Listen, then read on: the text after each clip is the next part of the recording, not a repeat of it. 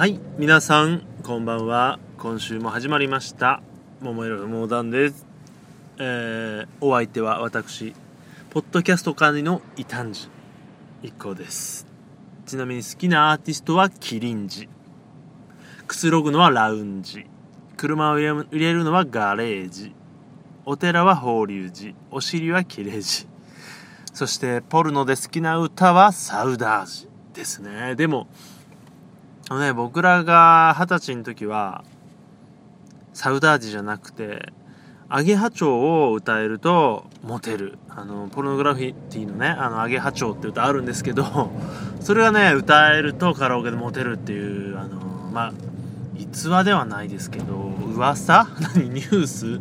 というのがありまして、まあ、実際歌えたけどあんまりモテた覚えはないんですけれどもね。うん。で、まあ、今のね時代ですと何なんでしょうねカラオケで歌るあの受けるっていうのは。まあグリーンなのかなとか。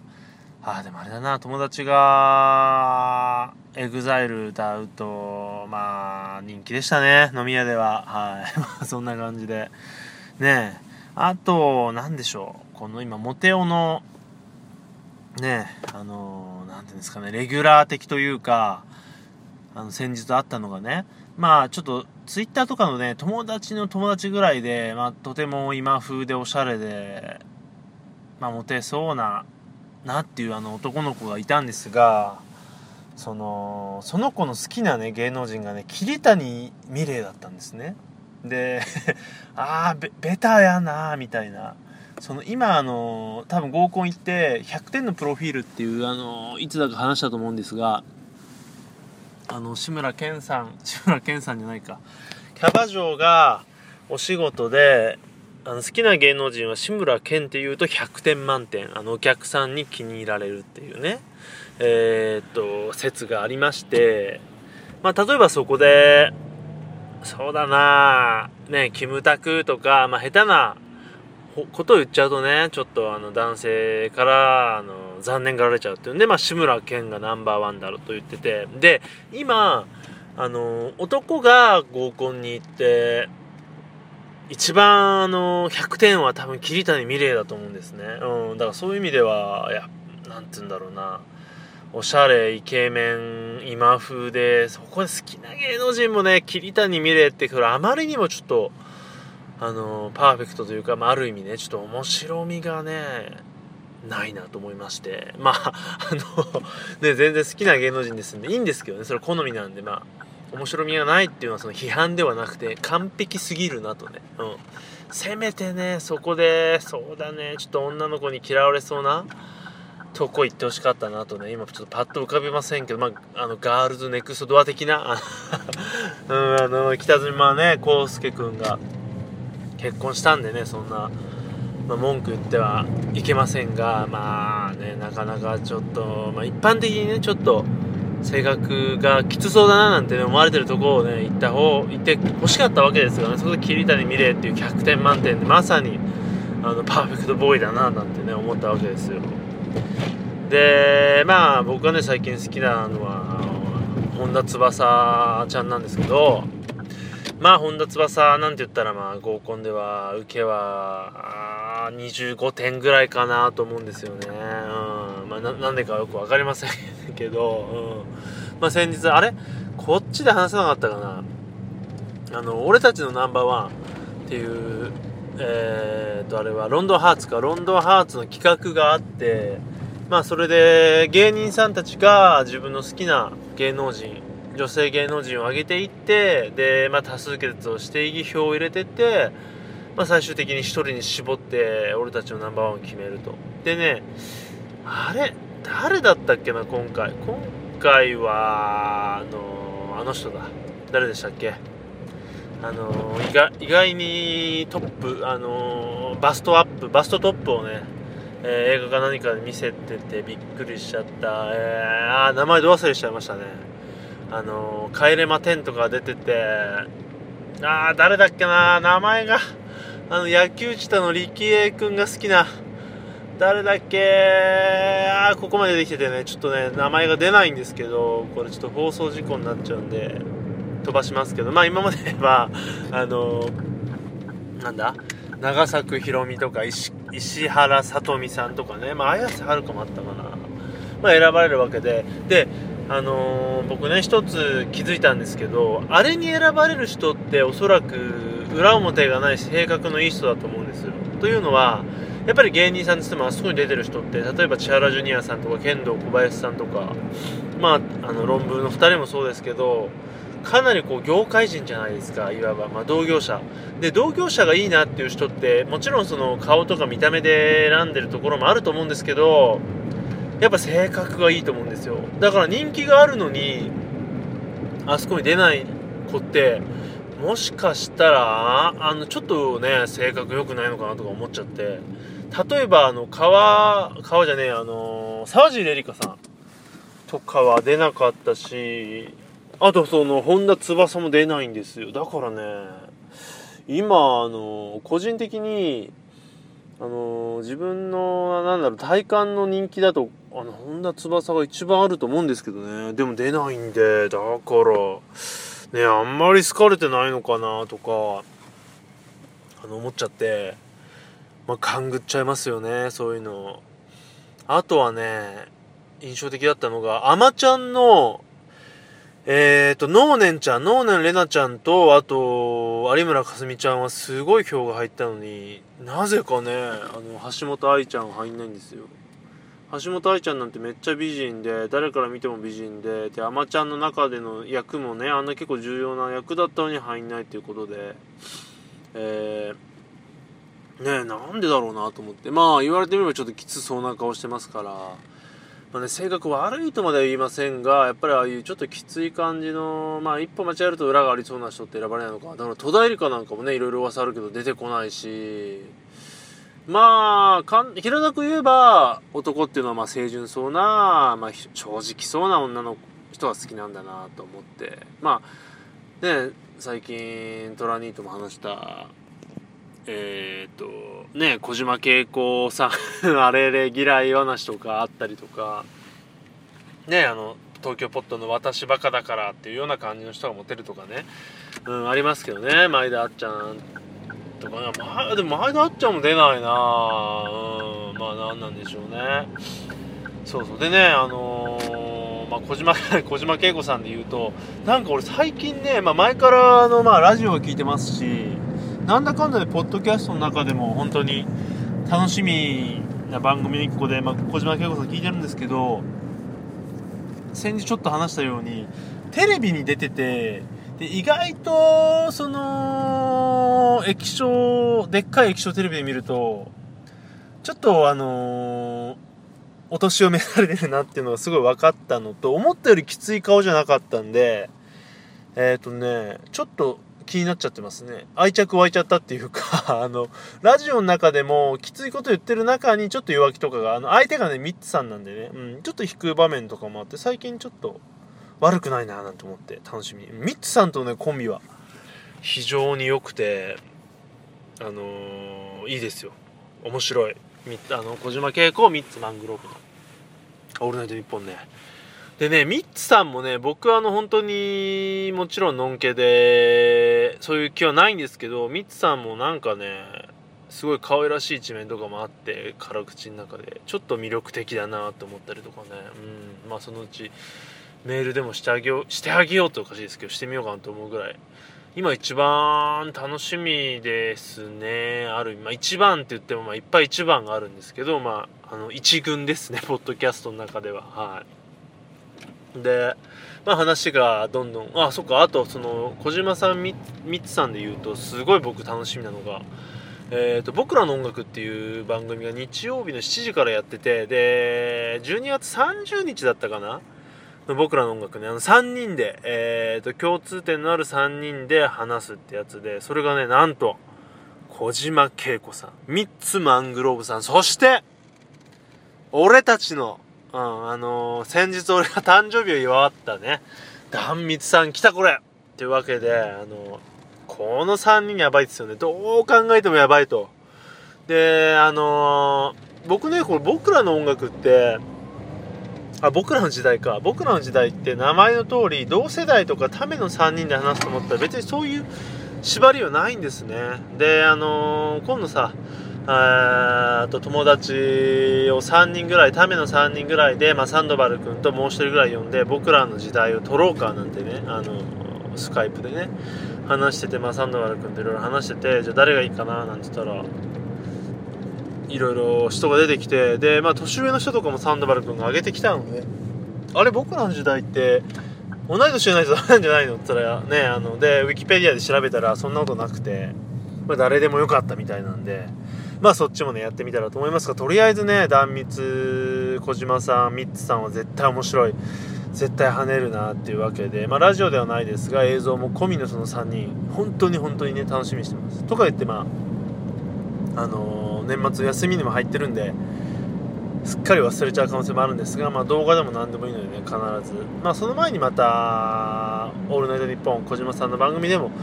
告知等あると思うんでね。まあ忘れずにこれは絶対見たいなと、まあ、今から予約でもしておこうかなとは思ってますけどね。うんまあこんなに話はそれにそれてますけどまあ本田翼に戻します。話をはい。あの戻しますとね夢に出てきました。はい。えーと、と一昨日から出てきてまあ、本田翼というよりはサプリっていうね、えー、とナースの格好をした安藤ロイドのね安藤ロイドのあのロボットキムタクを直す役なんですけどまあねあのままのキャラで出てきてねあのキャラがいいんですよ。おバカなんですよね。なんか呼びだ呼び呼ばれて飛び出てじゃじゃじゃじゃみたいなキャラであれはねあのどんだけ計算して作ったかわかんないんですけど天才ですよあれ。あの役作った人は。要はあのー、まあね分かりやすく今をときめく本田翼にナースの格好させて、まあ、男どもを釣ろうっていう役だと思ったんですがそこでなんつうんだろうね。どぎつい役ではなくておバカをやらせるっていうね。これあのー、僕の中でえドラマキャラの中でナンバーワンのキャラっていうのがトリックっていう。えー、ドラマの、えー、と仲間由紀恵さんなんですね。それ山田直子という役で、まあ、おバカで面白くてひょうきんでで、あのー、ちょっとやぼった役で。やっぱりそのドラマの中だとその一流の芸能人が時にやぼったく時におバカになるのがすごい良くて、まあ、さっきのねおバカな女がいいっていうあの話にもつながるんですけどこの山田直子が非常に良くて俺本当にねあのー中村幸恵さんってどっちかっていうと嫌いまでいかないですけどなしだったんですね。全く魅力を感じなかったんですけどこの山田直子だけはもう世界一大好きな女性で本当に理想的な女性なんですがまあその山田直子を今回そのサプリがね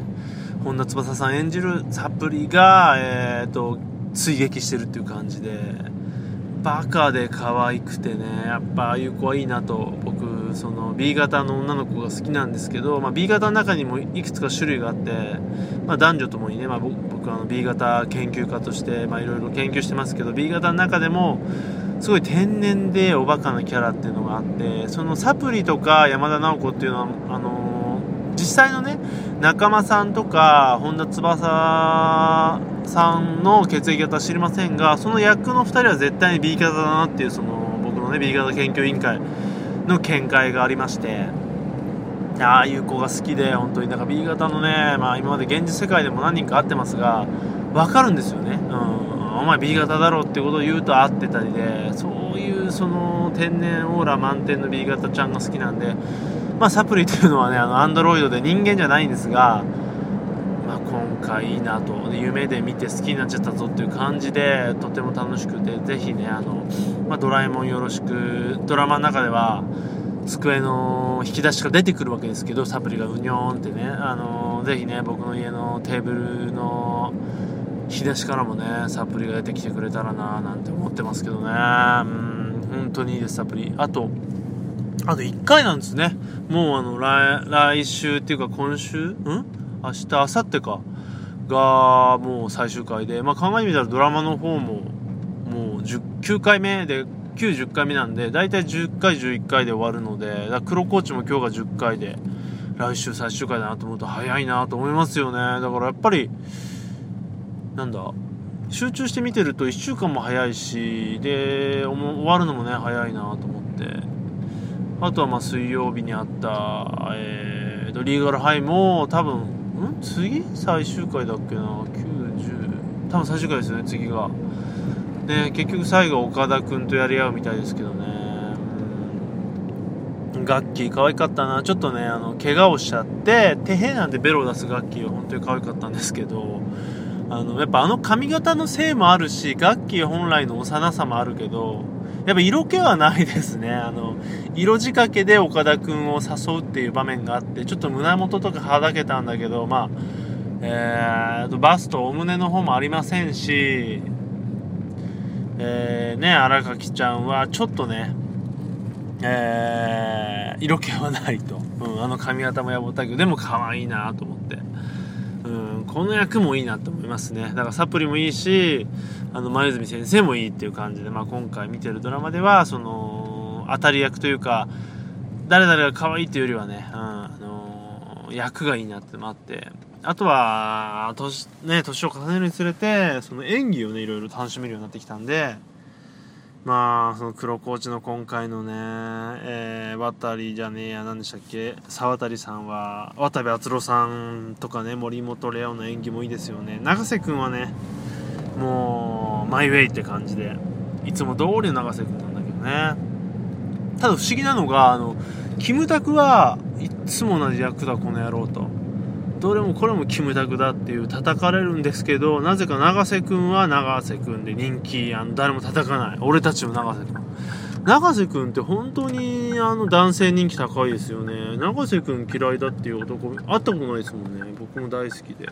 まあ、そこら辺はね不思議で。それでねあのクソメンっていうねあのイケメンの逆で全くモテてる実感もないし実際モテないらしいんですよ。ねだからそこら辺も本当に憎めないからね永瀬君は最高だなと思っていつも。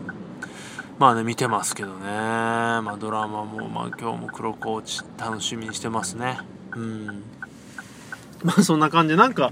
ね前公爵から話し出したら一気に飛躍しちゃってこんな喋っちゃって結局ねなんか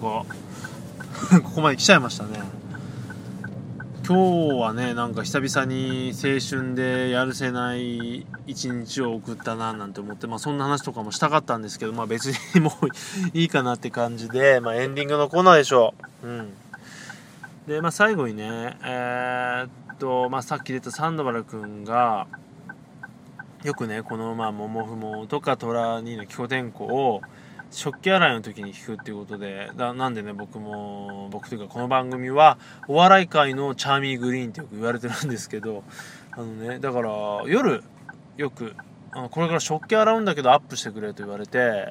でなんでねあの、まあ、アップしてくれアップしてくれってよく言われるんですよ。だからなんでそんなに洗う時に聞きたいのかなと思ってもしやと思ってね僕ちょっと不思議に思って実験してみたわけですよ。これは食器洗う時に何か便利なことがあるんじゃないのかなと。で iPhone からちょっとスピーカーでモモフモを流して食器あの僕も食器洗うんで、えー、食器に汚れた食器に当ててみたわけですその音声を。そしたらですもう見る見る油汚れが落ちてるわけですよ。もうチャーミーグリーンとかジョイなんて目じゃないぐらい。これかと。うん。もうカレーにしろね、あの、揚げた、あの、油、フライパンにしろ、どんどんどんどん落ちていくわけで、この音、僕の声、そしてこのポッドキャスト、スマホを通すことによって、すごいね、あの、激落ちくん効果があって、やつはこれをあの求めてたのかと。話を聞きたいところじゃなくて、この、みるみる落ちるね、えー、洗浄力に惹かれてだからまさにねあのポッドキャスト界のチャーミーグリーンだったなって話なんですよ。で実験したら1回これ聞いたやつ1回あの汚れ落としちゃったやつはもう使えないみたいなんでだからいつもねこう毎日毎日アップしてくれアップしてくれって言ってくるんだと思って。いやーでもこれはねある意味ノーベル賞というかいいすごい発明で特許取ればねこれ億万長者になるんじゃないかなと思ってね今さらにね研究を進めてるんですけどね。まあどうなるんでしょうね。全くこんなこと教えてくれればいいのにと思ってね、まあ、僕もこれであのーね、洗い物楽になるしこれ聞いてる人もね是非奥さんとかに教えてあげてください、うん、ただ気をつけないといけないのはこれ水回りなんで防水じゃないこの僕の iPhone もそうなんですが防水じゃない携帯です。と濡れて故障しちゃう場合があるんでそれだけは気をつけてください、うん、という感じであの、まあ、最後にね